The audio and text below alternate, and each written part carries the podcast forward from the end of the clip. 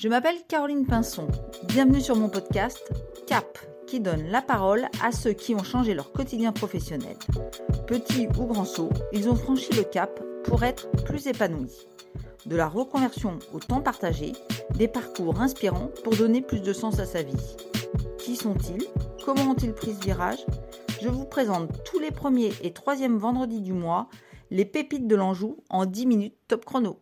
Aujourd'hui, je vous présente Sophie, une reconvertie assumée qui va nous expliquer son parcours et comment elle est passée à l'action. Alors Sophie, est-ce que tu peux euh, te présenter, présenter un petit peu ton parcours en bref Donc, S'il te euh, plaît? je m'appelle Sophie, j'ai 48 ans, euh, je suis scientifique de formation, donc euh, en biologie. J'ai travaillé pendant une vingtaine d'années dans l'industrie pharmaceutique, donc euh, d'abord en recherche clinique, donc plutôt dans la partie scientifique, puis j'ai basculé plus dans la partie commerciale et marketing, jusqu'à il y a environ 4 ans où euh, j'en ai eu marre. J'ai tout envoyé balader et j'ai décidé de me reconvertir et de d'enfin oser euh, faire ce que j'avais en tête depuis très longtemps, c'est-à-dire euh, ouvrir un atelier de couture. Euh, Justement, j'allais te poser la question.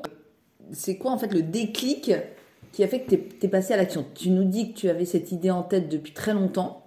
Qu'est-ce qui finalement t'a convaincu de, de passer le pas? Donc en fait, ouais, ça fait très longtemps. C'est-à-dire que la couture, je, je couds depuis très longtemps, mais c'était vraiment que un loisir. Et au fur et à mesure que le temps passait, je commençais à monter un petit peu des petits scénarios dans ma tête de comment je pourrais le professionnaliser. Mais j'avais toujours des, bah, des freins en fait. Alors euh, à l'époque, c'était des vrais freins, je pense. C'était, je gagnais très bien ma vie, donc c'était très confortable. Euh, donc je me dis bah non, on ne pourra pas en vivre. Qu'est-ce qui se passe si j'ai plus de salaire Euh, Et puis je suis pas du tout entrepreneuse. Du moins, je ne me pensais pas entrepreneuse dans l'âme. Je suis d'une famille. Mon père était presque fonctionnaire, euh, toujours le même travail. Donc il y avait une espèce de sécurité. Et je pensais avoir un, un gros besoin de sécurité que le salariat me- me donnait. Et puis ben, j'y pensais, j'y pensais, j'y pensais. Et puis un jour, je pense que c'est sûrement aussi le ras-le-bol où en fait je me dis que c'était peut-être pas le bon moment. Et, et un jour, je pense qu'en fait on en a tellement ras-le-bol ou ça va tellement pas que d'un seul coup, on, bah, tout ce qui était les points négatifs ou tout ce qui est on peut pas, bah, ça s'est retransformé un peu dans l'inverse où je me disais mais au pire, au pire qu'est-ce qui se passe? Et en fait, bah oui, au pire, on n'aura qu'un salaire, mais finalement, mon mari, j'ai de la chance, il, il gagne correctement sa vie. Donc oui, on, Mhm. voilà, c'est- on mangera toujours. Au pire, on verra un petit peu nos, nos- notre Mhm. mode de vie à la baisse. Au pire, ça marche pas, bah, j'ai des diplômes, j'ai 20 ans d'expérience, donc je retourne faire ce que je fais avant. Au pire, et en fait, en jouant un peu au jeu des au pire, bah, je me suis rendu compte que le pire, il n'était pas si pire que ça. Et que si je le faisais pas maintenant, bah, je le ferais jamais. Et, et c'est toute seule que tu t'es fait c'est au pire ou euh, tu t'es fait accompagner dans cette euh, démarche? Alors, le au pire, je me le suis fait toute seule. Donc, j'ai vraiment mûri toute seule le fait de dire j'ai envie de. Hmm. Euh, après, une fois que j'avais pris cette décision, je me suis fait accompagner.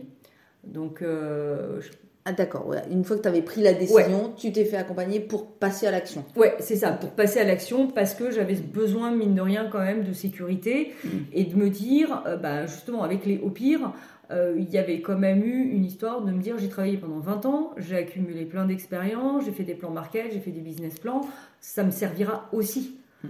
Euh, donc j'ai eu envie de, de finalement bah, de- d'utiliser tout ce que tout ce que je savais faire, tout ce qui était mon ancienne vie professionnelle, pour m'aider à monter cette nouvelle vie. Et donc euh, bah, il y avait plein de plein de domaines que je maîtrisais pas.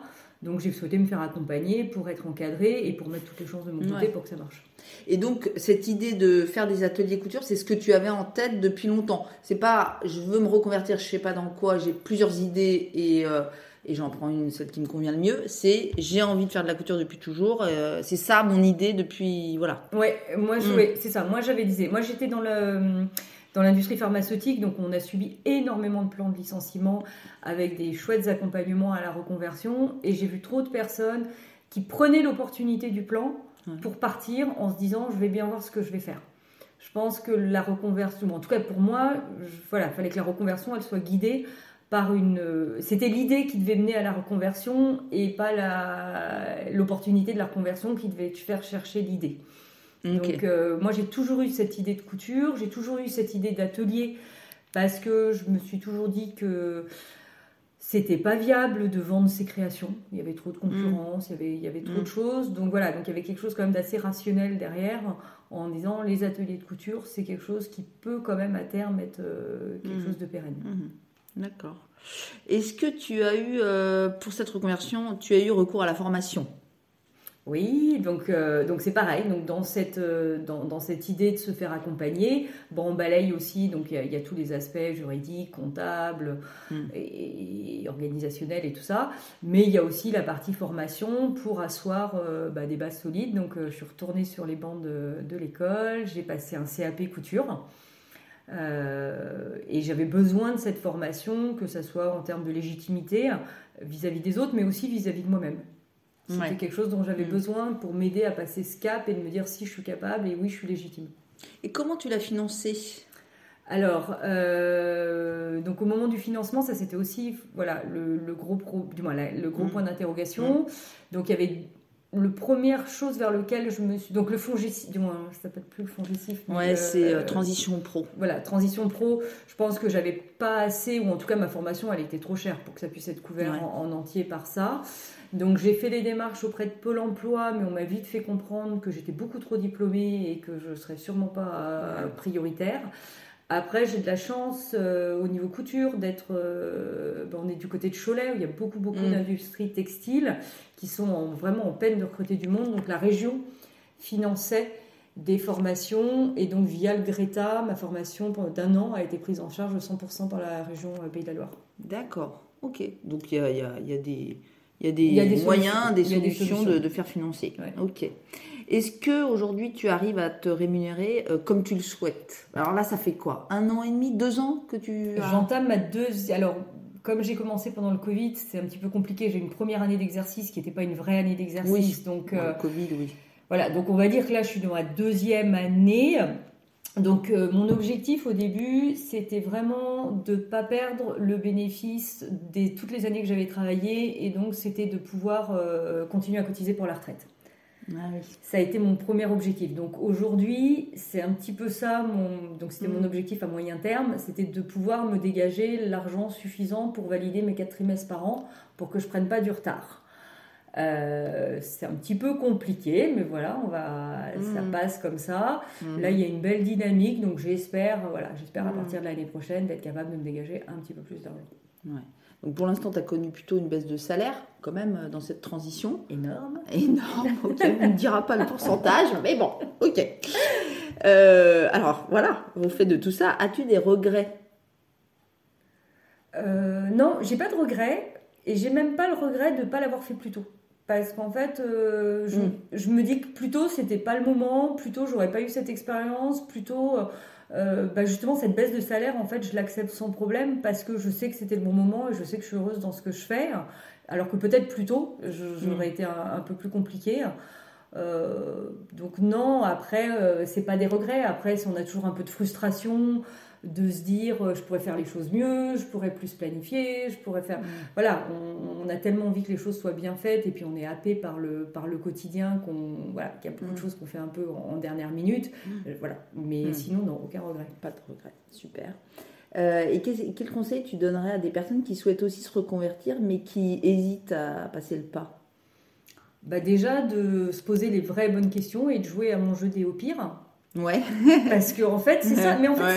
c'est parce que parce que de se dire au pire, ça nous fait vraiment faire face à c'est quoi le cas, c'est quoi Ouais. le scénario catastrophe. Mm, Et en fait, dans tous les scénarios catastrophes, il n'y en a aucun où je me retrouvais à la rue. euh, Oui, sous les donc toits. finalement, c'était pas si pire. Mm. Donc de voilà. Après, bah, de bien planifier, d'avoir justement une idée. Comme c'est dur la reconversion, ça demande beaucoup d'énergie. Je pense qu'il faut vraiment avoir un projet auquel on croit, chevillé au corps et non Mm. pas. Et je trouve que là, comme c'est compliqué et que ça demande quand même quelques sacrifices, je pense que voilà, c'est faut, faut, faut qu'on soit guidé par l'envie de faire autre chose et non pas ne plus avoir envie de faire ce qu'on fait aujourd'hui. Mhm. Ouais, d'accord, ok. Ouais, ne pas fuir, Fuir en fait chose, une en fait. situation, euh, mais avoir vraiment un projet Voilà. construit, quoi. Ouais, Mm. c'est ça. Et puis après, oui, se faire accompagner. Mm. Se faire accompagner parce que, parce que ça aide, ça, donne un, ça nous permet de sortir la tête du guidon, Mm. ça Mm. nous permet de, d'avoir un regard extérieur parce qu'on peut toujours en parler aux copines, aux conjoints et tout ça, mais Mm. euh, c'est, c'est pas la même chose, ils n'osent pas nous dire les mêmes choses. Donc euh, voilà, se, se faire accompagner parce qu'on n'est pas expert dans tout. Ok. Et aujourd'hui, est-ce que tu peux dire que tu es épanouie? Oui, complètement. Et qu'est-ce qui te fait dire que tu es à la bonne place? Bah déjà de plus avoir la boule au ventre le matin quand je pars au travail. non, bah de, me, sentir bien, d'aller de, travailler en, étant heureuse, en, en, sachant ce que je donne, ce que j'apporte aux gens, de ce que les gens m'apportent, du moins. Voilà, une espèce d'un espèce d'alignement euh, mmh. avec euh, mmh. finalement ce que je suis, ce que je transmets, euh, ce que j'ai envie d'être. Et, et j'ai l'impression que les, que les gens le ressentent. Et, je trouve qu'il y a une espèce d'alignement entre l'image que les gens ont de moi et moi l'image que je veux donner. Il y a, il y a moins le rôle qu'on doit jouer qu'il y avait mmh. peut-être quand, quand j'étais dans le salariat. Ouais, tu te sens plus en phase avec toi-même, quoi. Très bien. Écoute, je te remercie. Je t'en prie, c'est un plaisir.